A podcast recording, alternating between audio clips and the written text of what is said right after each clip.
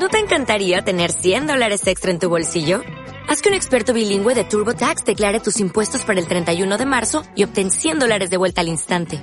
Porque no importa cuáles hayan sido tus logros del año pasado, TurboTax hace que cuenten. Obtén 100 dólares de vuelta y tus impuestos con 100% de precisión. Solo con Intuit TurboTax. Debes declarar para el 31 de marzo. Crédito solo aplicable al costo de la presentación federal con TurboTax Full Service. Oferta sujeta a cambios o cancelación en cualquier momento. Estás escuchando las últimas noticias del Grupo Mercados. Muy buenas tardes a todos y a todas. En primer lugar, quisiera transmitir mis condolencias a todos los familiares de las personas que desgraciadamente han fallecido a causa de esta pandemia. El ánimo también a todos los que se encuentran hospitalizados y hospitalizadas o a los que se encuentran en sus casas luchando contra este virus. Y, cómo no, mi más sincero agradecimiento a todos los ciudadanos por su sentido de la responsabilidad en la lucha que nos atañe a todos y muy especialmente a los que de una manera u otra, con su trabajo, están cuidando de todos y por lo que el país entero sale a aplaudirles cada noche. Desde el Ministerio estamos trabajando continuamente en desarrollar medidas y en la aplicación y perfeccionamiento de las ya adoptadas todas ellas dirigidas a tres objetivos clave. Restringir al máximo la movilidad, garantizando la mínima imprescindible y la seguridad en estos desplazamientos. Facilitar el transporte que asegura nuestro abastecimiento y evitar que la lucha contra la pandemia se transmita a la economía de las familias y a los más vulnerables. En esta lucha contra la propagación del virus, las restricciones del movimiento y el distanciamiento entre ciudadanos es una de las principales armas que tenemos para frenar la propagación. Para conseguir esto hemos rediseñado un esquema de movilidad muy restringido y seguro al que continuamente estamos sometiendo a revisión, especialmente durante el fin de semana, cuando hemos intensificado el seguimiento y los controles por parte de los cuerpos y fuerzas de seguridad del Estado. La reducción de la movilidad ha sido tal que, con los datos del fin de semana, podemos concluir que estamos prácticamente confinados y que las medidas de restricción están funcionando. Los viajeros transportados por ferrocarril en media y larga distancia han caído en torno a un 95%, dándose el caso de que han llegado a circular trenes de alta velocidad sin ningún pasajero. En el transporte de viajeros por carretera, los porcentajes de reducción son muy similares. Y en el modo aéreo, el número de operaciones se ha reducido hasta el 82%. En cuanto a las grandes ciudades, los servicios de cercanías llevan estos días entre un 90 y un 95% menos de viajeros que en una situación de normalidad. Y en el caso de los vehículos ligeros que circulan por nuestras carreteras, la reducción del tráfico incluso se refuerza con respecto a la de los días anteriores, con reducciones, por ejemplo, en grandes ciudades como Madrid y Barcelona en torno al 90%. Con estos datos, me reitero en que hemos conseguido que no se produzca ningún efecto de fin de semana y que la movilidad continúa restringiéndose. Por lo anterior, y con el objetivo de continuar trabajando en reducir drásticamente la movilidad, tal como habíamos previsto, mañana publicaremos una orden ministerial para que los operadores vayan adecuando la oferta a la demanda y, en consecuencia, continuar reduciendo los servicios de transporte público y garantizando las recomendaciones sanitarias en cuanto a distanciamiento entre los usuarios. En todo caso, siempre tendremos en cuenta la necesidad de garantizar que aquellos ciudadanos que deban trabajar puedan acceder a sus puestos de trabajo y también a los servicios básicos para el resto de ciudadanos. Además, vamos a trasladar a las comunidades autónomas y a los ayuntamientos que vayan adaptando la reducción de los servicios con estos mismos objetivos. En concreto, vamos a establecer que los servicios ferroviarios de cercanías pasen del 100% que teníamos establecido en el Real Decreto del 14 de marzo a una reducción en horas valle del 50%, pero manteniendo hasta el 80% de las frecuencias en hora punta para garantizar la necesaria distancia entre pasajeros. No obstante, eh, dado que las horas punta y valle eh, pueden variar en cada caso, los operadores tendrán cierta flexibilidad para adaptar ligeramente estos porcentajes en función de cada realidad local. También vamos a seguir reduciendo el resto de servicios de transporte público, que ya se habían reducido al menos en un 50% en el Real Decreto del estado de alarma, aumentando la reducción a un 70%, garantizando igualmente la necesaria separación entre viajeros. En este sentido, les anuncio que el operador público Renfe va a volver a reducir su oferta de alta velocidad y larga distancia, situándola en un 30% de los servicios habituales. Por lo que, teniendo en cuenta que únicamente se ocupan un tercio de las plazas, la oferta final real de plazas que se van a poner a la venta será tan solo del 10% respecto de lo que era habitualmente hace solamente unas semanas. En esta misma línea de restricción de los desplazamientos, como saben, el Gobierno, a través del Ministerio del Interior, ha restringido desde la pasada medianoche el acceso de viajeros a través de nuestras fronteras exteriores en puertos y aeropuertos. Una medida en concordancia con la decisión adoptada por el Consejo Europeo la semana pasada, donde se acordó aplicar una restricción de temporal de viajes no imprescindibles desde terceros países a la Unión Europea y países asociados Schengen. Con relación al tráfico aéreo, en los grandes aeropuertos de la red de AENA, las operaciones programadas para hoy son prácticamente testimoniales. 165 en Madrid, 91 en Barcelona o 57 en Palma. Hace un año, en un día equivalente al de hoy, eran 1.150 en Madrid, 900 en Barcelona y 326 en Palma, lo que implica reducciones de entre el 83% y el 90%. En el total de la red, hoy hay programadas 877 operaciones frente a las 4.849 de hace un año, por lo tanto, un 82% de reducción. Y a lo largo del día eh, se producirán cancelaciones, por lo que las operaciones reales aún serán inferiores. Esta drástica reducción de las operaciones da pie a que AENA, en los próximos días, ponga en marcha una reorganización de las instalaciones aeroportuarias para adaptarlas a las necesidades concretas de la operativa y conseguir una gestión más eficiente. Y de ello informará mañana en su Consejo de Administración. En el caso del aeropuerto Adolfo Suárez Madrid-Barajas, y como primera medida, se ha agrupado toda la operativa de las terminales T2 y T3 en la T1. En un momento posterior procederemos al cierre operativo de las terminales 1, 2 y 3 y el satélite de la terminal 4, quedando finalmente toda la operación del aeropuerto centralizada en la T4. Igualmente en el aeropuerto Josep Tarradellas, Barcelona El Prat, la actividad se concentrará en las zonas A y D de la terminal 1 y en el aeropuerto de Palma de Mallorca mantendremos los operativos los módulos B y D. En cuanto al resto de la red, se adaptarán los horarios de apertura y cierre de los mismos, así como el uso de sus instalaciones a la nueva operativa de las compañías aéreas. Con todas estas reorganizaciones, existirán actividades comerciales en los aeropuertos que no puedan estar operativas. Y en este caso ya les comunico que estas actividades quedarán exentas del pago de las rentas que les fueran de aplicación durante el periodo de inactividad. Dicho más claro, AENA exonará, no cobrará los alquileres a, a estos comercios. En la misma línea, el administrador de infraestructuras ferroviarias, ADIF, suspenderá el cobro del alquiler durante el estado de alarma a los locales comerciales de las estaciones de ferrocarril que gestiona y que hayan tenido que cerrar como consecuencia de esta crisis provocada por el coronavirus. La exención de este alquiler lo será mientras, mientras dure el estado de alarma. En contraposición con las medidas encaminadas a restringir la movilidad, debemos ser conscientes de que para la gran mayoría de los ciudadanos, para que puedan quedarse los ciudadanos en sus casas, otros tantos tienen que continuar saliendo a realizar funciones que son esenciales para el resto de la sociedad. Por este motivo estamos tomando continuamente medidas para facilitar al máximo el trabajo de nuestros transportistas y del resto de las personas encargadas de la movilidad. y seguiremos haciéndolo escuchando y solucionando, intentando solucionar sus dificultades.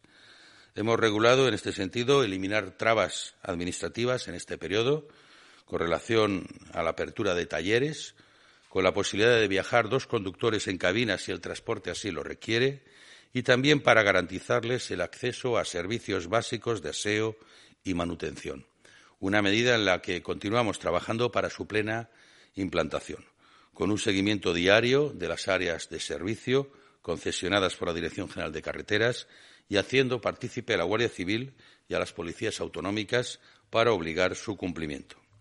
Adicionalmente, y en la línea de facilitar el desarrollo de las actividades esenciales, les comunico que a lo largo del día de hoy vamos a hacer extensiva la autorización de apertura de establecimientos dedicados al alquiler de vehículos sin conductor, que solo estaba permitida para uso profesional de transporte de mercancías, lo vamos a extender a todos los supuestos permitidos en la declaración del estado de alarma que tienen que ver con la movilidad admitida.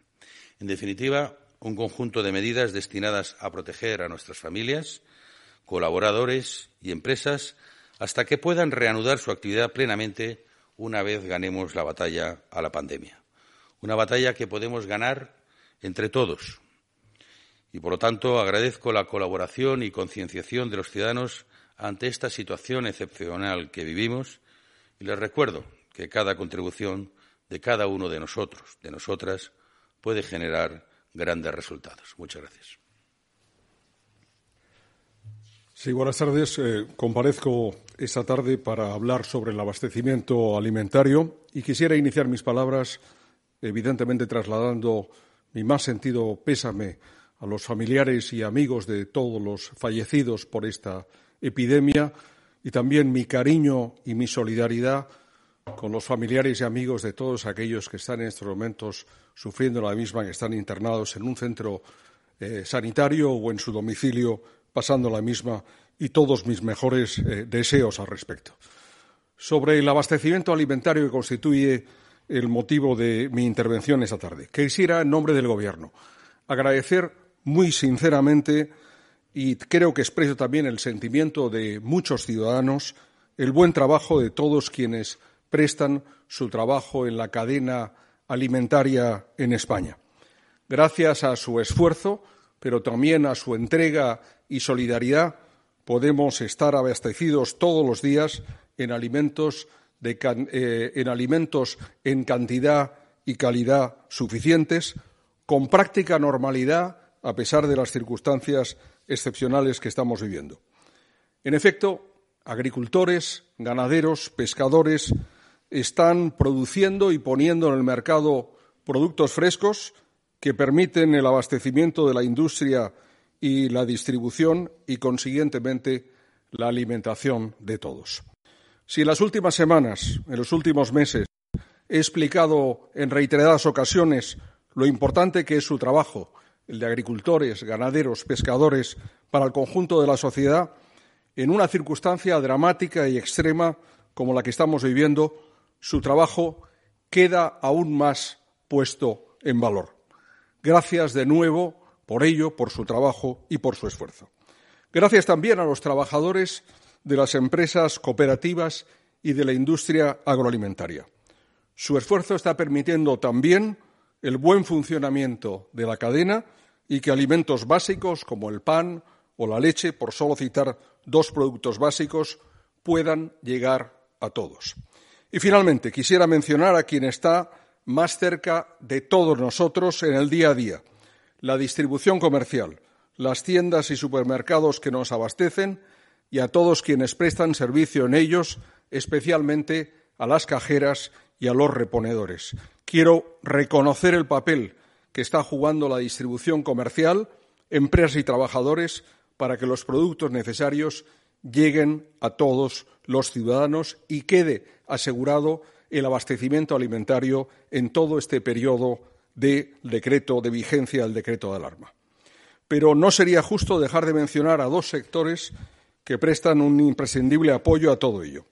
La logística, que permite que los productos lleguen a su destino, y las empresas de suministros que prestan apoyo a agricultores y ganaderos, también a pescadores para llevar a cabo su trabajo. Me refiero a semillas, productos fitosanitarios, piensos o hielo, por solo mencionar algunos productos. Gracias a todos ellos porque permiten que la cadena alimentaria siga funcionando del productor al ciudadano, inclusive en circunstancias como las que vivimos. Algunos comentarios en relación con la situación de mercado. En los días anteriores y posteriores a la declaración del estado de alarma, se produjo efectivamente un número superior de compras a lo habitual. Eh, fueron días en los cuales se produjo una cierta acumulación, un cierto acopio de alimentos. Yo tuve ocasión de mencionar que ello era absolutamente innecesario y yo creo que la prueba está ahí de cómo está funcionando todo el conjunto de la cadena alimentaria hoy. La situación está prácticamente normalizada. Es verdad que en aquel periodo se incrementó eh, un ciento por ciento e incluso más eh, se duplicó o más eh, la compra de productos tales como pasta, como arroz, eh, como aceite, como legumbres o como azúcar o como conservas de pescado, pero es verdad que la situación se ha normalizado y en los últimos días se puede comprobar que se ha vuelto a una cifra de práctica normalidad y nuestra previsión es que inclusive disminuya en los próximos días, teniendo en cuenta este acopio de alimentos que se ha efectuado en hogares y domicilios y que permite efectivamente eh, la alimentación suficiente para todos los miembros de una, de una familia. De hecho, en las últimas horas, según nos indica la distribución comercial, y fruto de ello es el que algunas empresas hayan adaptado ya los horarios, nos encontramos con un número inferior de visitas de ciudadanos con intención de comprar, normalmente con una lista de la compra previamente determinada y que en ocasiones como una buena práctica incluye la de algún vecino o vecina al que le falta un producto que tiene que comprar en el establecimiento, pero en definitiva hay un menor número de visitas a todos los supermercados y las tiendas de alimentación. Esta misma mañana Mercasa nos indicaba que la tendencia, como les indicaba hace un momento, tiene tendencia a estabilizarse y ligeramente a la baja y lo será más en los próximos días. Un tema significativo es el cierre del canal Oreca de hoteles, restaurantes y bares. Esto ha afectado de una forma significativa a algunos productos, en particular estoy pensando en el cordero, la ternera o el pescado fresco, y también hay otros sectores afectados, por ejemplo, como la flor cortada, en relación con la suspensión de las fallas en Valencia o del eh, aplazamiento de la Semana Santa también en Andalucía y otras partes de España. En cuanto al sector pesquero, el sector pesquero ha continuado faenando a pesar de estas dificultades. Nuestra flota artesanal, pero también la flota en altura. En estos momentos nos encontramos con algunas dificultades, sobre todo en el cerco artesanal relativo al cumplimiento de las normas sanitarias prescritas y también, evidentemente, a unas menores ventas, lo cual puede llevar en los próximos días a que se efectúe la parada de algunos segmentos de flota. Sobre las importaciones y las exportaciones agroalimentarias, un breve comentario. Las importaciones se están produciendo con normalidad. La importación, por ejemplo, de trigo, que es muy importante para la harina de panificación, se está produciendo con normalidad y ello es muy importante porque está en la base del abastecimiento de pan para el conjunto del país. Y las exportaciones, que también son significativas. España es un país exportador y a pesar de esta crisis continuamos exportando y continuamos exportando en algunos mercados muy significativos, como por ejemplo en la venta de porcino al mercado de China, que es muy importante por las razones económicas y diplomáticas que ustedes sin duda bien conocen. Y finalmente, la Unión Europea. En la Unión Europea y como eh, ministro de Agricultura, Pesca y Alimentación he trasladado a la Comisión Europea la necesidad de que esos casi 700.000 eh, agricultores y ganaderos que efectúan en estas fechas su declaración para solicitud de la PAC correspondiente a este año 2020 la puedan extender. Inicialmente lo hemos hecho hasta el 15 de mayo.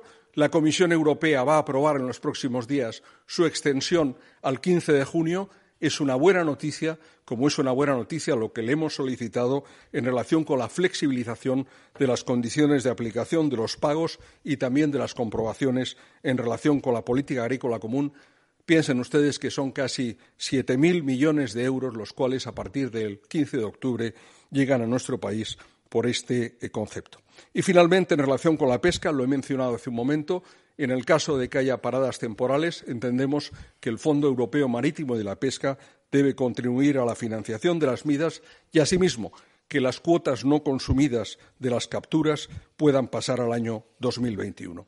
De igual modo que lo hacía hace un momento el ministro de Transportes, quiero hacer un llamamiento, en este caso a todos los ciudadanos y particularmente a todos los agricultores, ganaderos, pescadores que tan buen trabajo están haciendo, también para que contribuyan y están contribuyendo a que todos los ciudadanos podamos cumplir estrictamente las reglas que nos han sido marcadas en relación con la movilidad y podamos todos unidos combatir esta pandemia, combatir esta epidemia que lograremos vencer a través de la unidad, a través de la tenacidad y a través de la paciencia de todos.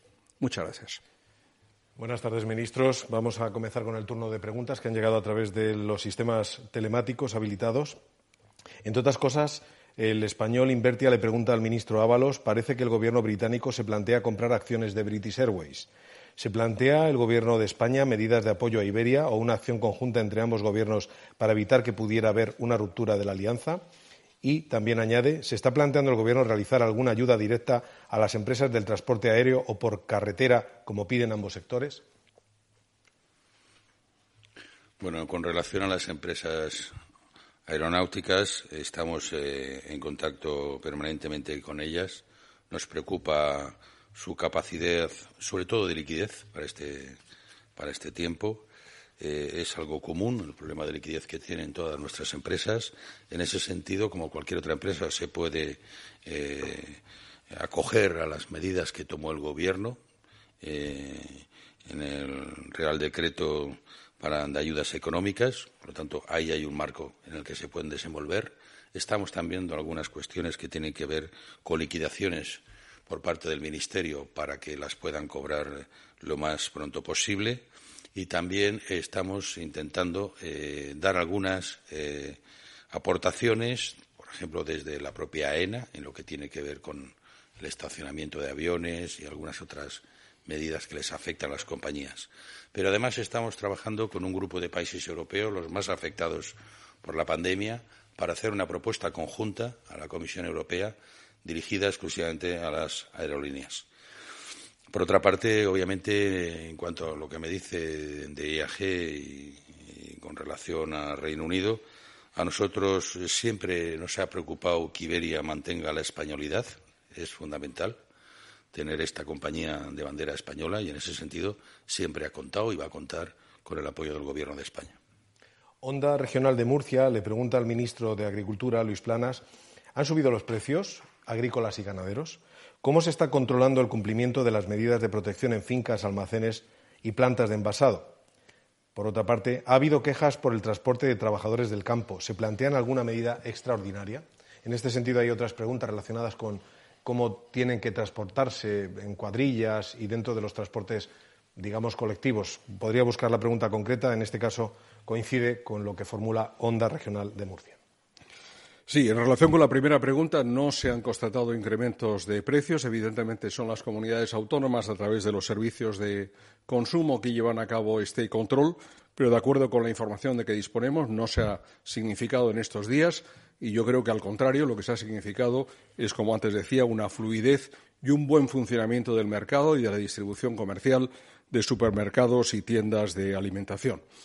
Las medidas de control en la industria agroalimentaria y también en el sector productor son evidentemente las que nos permiten tener en el mercado productos de calidad y de acuerdo con los estándares europeos más eh, importantes, diría yo, en el mundo. Por tanto, esas normas de calidad están garantizadas, también el control y el tratamiento de, todos los bienes alimentarios son específicamente sensibles y, por tanto, se está redoblando el control, las propias empresas respecto de ellos y los servicios correspondientes. Y en cuanto al transporte, esta es una consulta muy habitual que nos hacen en el propio Ministerio y a muchos servicios de la Administración. ¿Cuántas personas pueden viajar en un vehículo privado para ir a la finca a trabajar o al campo o pueden desplazarse a un puerto para trabajar en, un barco. Está aquí el ministro de Transportes bajo su control, pero puedo decir claramente que en lo que se refiere a las actividades del sector primario es claro que se puede que el conductor puede ir acompañado por una persona el vehículo privado con la distancia de seguridad prescrita desde el punto de vista sanitario, normalmente en una posición eh, cruzada en el asiento eh, posterior y en relación con las furgonetas que también trasladan en muchas ocasiones a los trabajadores al campo, normalmente eh, furgonetas de nueve plazas habitualmente pueden efectivamente desplazarse un máximo de tres personas en las mismas con las distancias de seguridad desde un punto de vista sanitario. Puede haber habido, sin duda, algún incidente al respecto, pero yo quiero significar el buen funcionamiento que ha habido y, sobre todo, la voluntad positiva de colaboración de todos los agricultores y ganaderos, que significa, por ejemplo, lo que hemos visto hace unos días. Unos eh, tractores que hace tres semanas protestaban, y yo estoy de acuerdo con ellos, por lograr unos precios justos, ahora están colaborando en tareas de, desinfección en muchos pueblos y de saneamiento en muchos pueblos de España. Eso significa, evidentemente, esa presencia y el valor de lo que hacen. Ministro Planas, La Vanguardia le pregunta, tras el espectacular incremento en la demanda de productos frescos, eh, ¿han controlado qué está pasando en la cadena de distribución? En parte lo ha respondido ya. ¿Se han incrementado los precios al cliente final y a los agricultores se les está pagando más ahora que hay más demanda de sus productos. Ligo otra pregunta que eh, lanza el grupo Nervión Euskadi. ¿Se baraja la posibilidad de limitar por cliente la venta de ciertos productos? Otros medios han llegado a plantear la palabra racionamiento como consecuencia de la prolongación de este estado de alarma.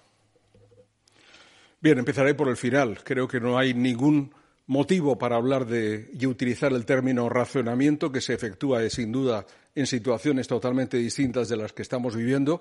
Efectivamente, estamos en una situación constitucional de vigencia del decreto de alarma, pero eso no significa, y lo he indicado hace un momento, que el funcionamiento, afortunadamente, del abastecimiento alimentario y de la cadena alimentaria en España es prácticamente normal.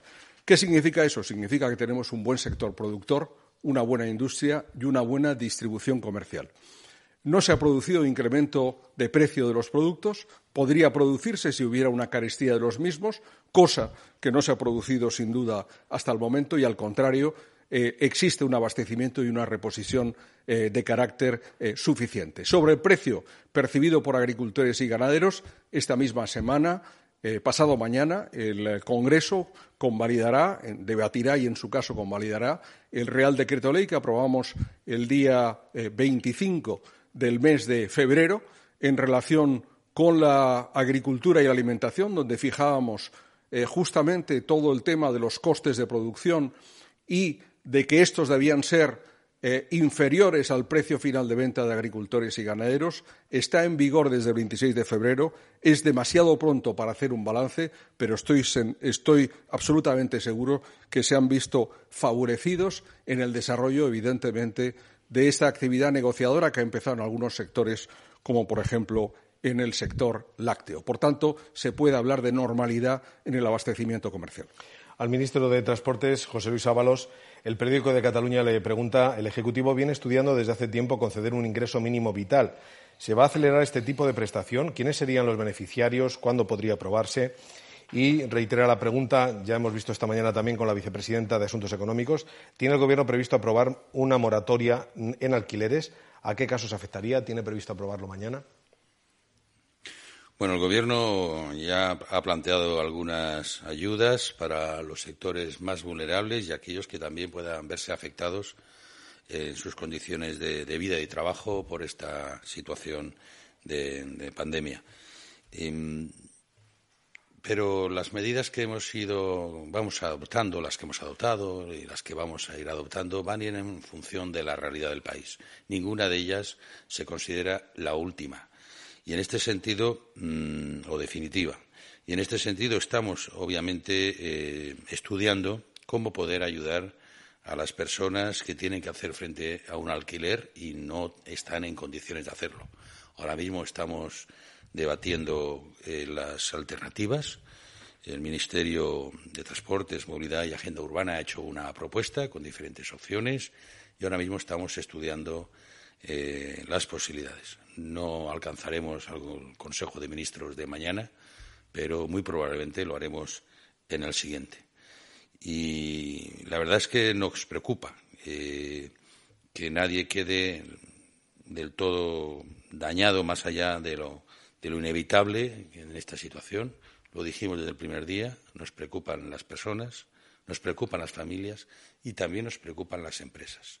Por lo tanto, tratamos de hacer una propuesta y una solución equilibrada que permita combatir la propagación del virus, eh, tratar de ganarle la batalla a esta epidemia, pero al mismo tiempo no afectar a los cimientos no ya de nuestra sociedad, sino incluso de nuestra situación económica.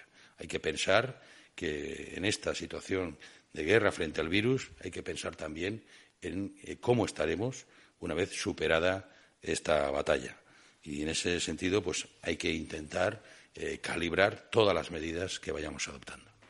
Ministro Ábalos, una de las preguntas de la tarde tiene que ver con las declaraciones realizadas a lo largo de la jornada por la ministra de Defensa, Margarita Robles, sobre el hallazgo de alguna persona fallecida en residencias de ancianos como consecuencia del trabajo de la UME, de la Unidad Militar de Emergencias. En este sentido, Televisión Española le pregunta, ante la situación que se ha encontrado el Ejército en algunas residencias, ¿Considera el Gobierno que han sido insuficientes las medidas que se han tomado en los centros de mayores? ¿Van a tomar alguna medida extraordinaria para mejorar esta situación? También pregunta, son varios. El contexto, por ejemplo, ¿piensa el Gobierno denunciar a las empresas responsables de las residencias y tomar otras medidas, como quitarles las licencias para operar de forma inmediata?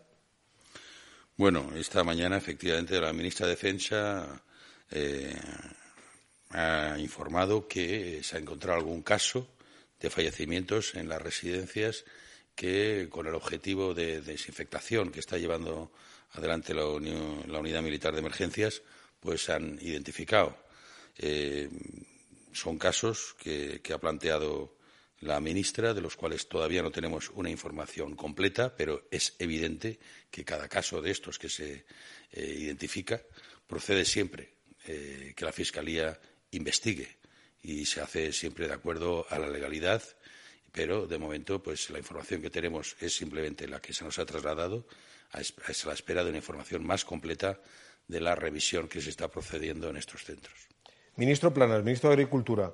El Huffington Post le pregunta eh, de nuevo si está garantizado el suministro de alimentos en supermercados durante el estado de alarma, una vez que se proponga su prolongación hasta el 11 de abril. ¿Se puede llegar a convertir los supermercados en focos de infección? ¿Ha pensado el Gobierno en endurecer alguna medida como cerrar un alto número de supermercados?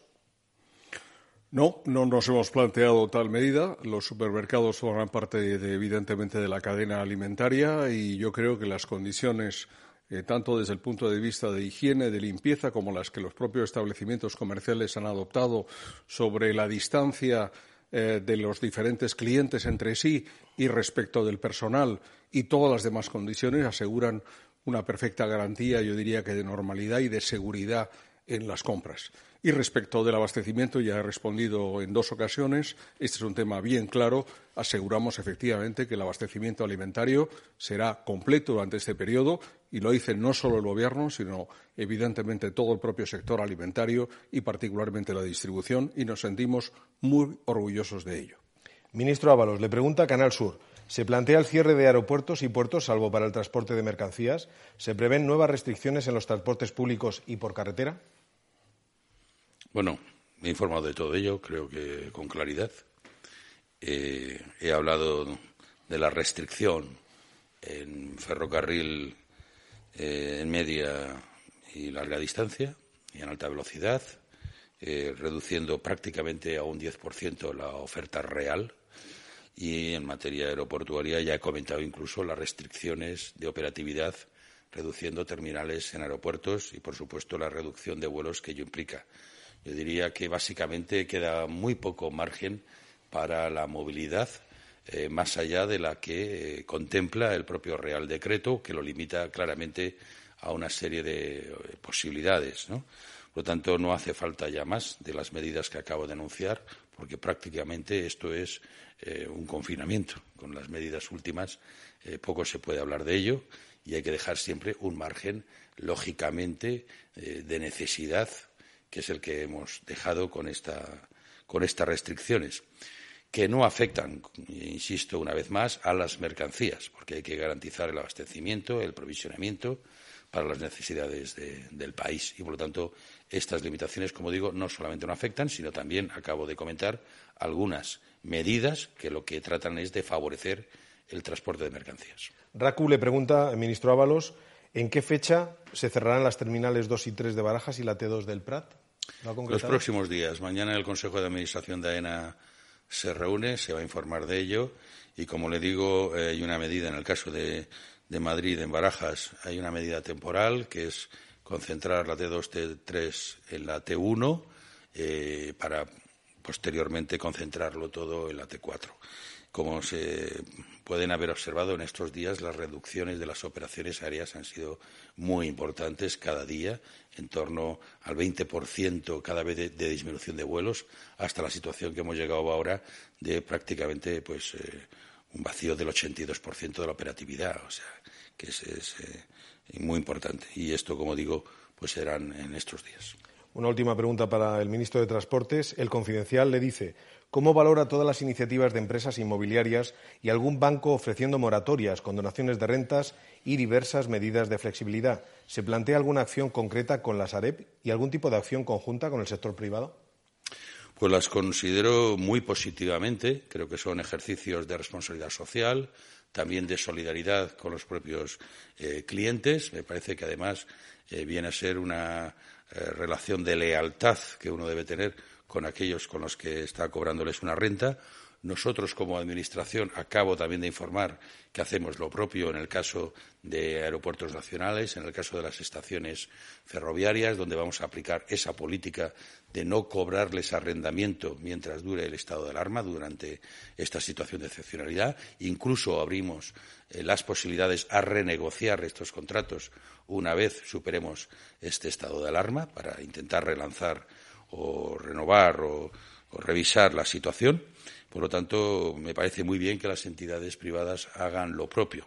A la espera, no obstante, como decía también antes, de que como Gobierno tomemos una decisión que tenga que ver con la moratoria del resto de alquileres eh, para el conjunto de la ciudadanía. Pero me parece que aquellos que dan un paso adelante, mostrando el camino, me parece que hay que felicitarles y reconocerlos. Acabo con una pregunta de Radio Intereconomía para el ministro Ábalos. Renfe sigue operando con servicios mínimos. ¿Prevé el Ministerio de Transportes la paralización absoluta de trenes de media y larga distancia? ¿Cree que será necesario, sobre todo de cara a la Semana Santa? ¿Cómo van a controlar que la gente no se desplace a segundas residencias? Pues empezando por último, ya hemos tenido esa experiencia este fin de semana. Como digo, eh, ha funcionado bien el operativo. Sin duda habrá que insistir más en la medida en que, de eh, verdad, que el confinamiento y la permanencia en las casas pues produce un cierto desgaste también en las personas, pues habrá que seguramente eh, afirmar más las medidas de control. Pero bueno, este fin de semana hemos visto que las medidas eh, que ha puesto en marcha los cuerpos y fuerzas de seguridad del Estado han funcionado. Y esa es la previsión, de seguir eh, reafirmándonos en ellas. Por otra parte, en cuanto a la reducción de, la alta velocidad, del ferrocarril, también del transporte intercomunitario, pues todo esto ya hemos visto en la práctica ya ha descendido enormemente a niveles del 90-95%. Precisamente tomamos las medidas ahora de reducción vista que ya la movilidad se ha reducido, por lo tanto, estamos ajustando eh, la oferta a la demanda real. Pero yo estimo que dejar, por ejemplo, el ferrocarril de alta velocidad y media distancia a un 10% prácticamente es dejarlo para los casos de, necesidad clara. Ya eh, no tiene ningún sentido eh, plantearse la eh, liquidación, porque en definitiva no nos lo podemos permitir. Tenemos algunos casos singulares que atender, que son los que establece el Real Decreto de Estado de Alarma, y por lo tanto estamos obligados a, plantearlo. Lo importante es que no ha hecho falta imponerlo de un modo rotundo, sino que la propia conciencia social ha respondido y permite esta reducción de la movilidad. ¿Eh? Eso es muy importante. Eso quiere decir que la sociedad es eh, muy responsable, ha tomado conciencia y ha restringido por sí misma la movilidad. Por lo tanto, lo digo porque aquellos que han planteado algún cierto confinamiento territorial, pues en la práctica ya es un hecho. No hace falta confinarse más. La realidad se ha impuesto y hoy por hoy, pues, eh, digamos, la movilidad que puede proceder de otros territorios, de otras comunidades autónomas hacia otras, pues se ha reducido enormemente y solamente se plantean términos de excepcionalidad. La última para el ministro Planas. Con un planteamiento que ha realizado la UPA, se están planteando la posibilidad de permitir la celebración de mercados de venta directa y de proximidad de productos agrarios, como reclama esta Unión Agraria. Bueno, en principio, justamente estos mercados y ferias eh, no están autorizados por el decreto de alarma y no están autorizados porque son lugares donde se pueden producir, desde el punto de vista sanitario, eh, contagios eh, en función de la proximidad de las personas que adquieren los diversos productos y, además, la necesidad de un mayor control. Esta es una práctica habitual que se da en muchos de los Estados miembros de la Unión Europea en estas especiales circunstancias que estamos viviendo y nos parece una medida de prudencia, teniendo como tenemos, en primer lugar, un objetivo de sanidad pública eh, como objetivo determinante en la lucha frente al virus, frente a esta epidemia, el que efectivamente se restrinjan estas posibilidades de venta y efectivamente los hay de aprovisionamiento, como decía antes, en supermercados y en tiendas que tienen un mayor control desde el punto de vista de la venta y, sobre todo, de la garantía de la, distancia entre las personas que nos permita asegurar esa seguridad desde el punto de vista sanitario. Muchas gracias, ministros José Luis Ábalos y Luis Planas, y gracias a todos los medios y profesionales que han participado en esta comparecencia de prensa. Buenas Muchas gracias. Muchas gracias.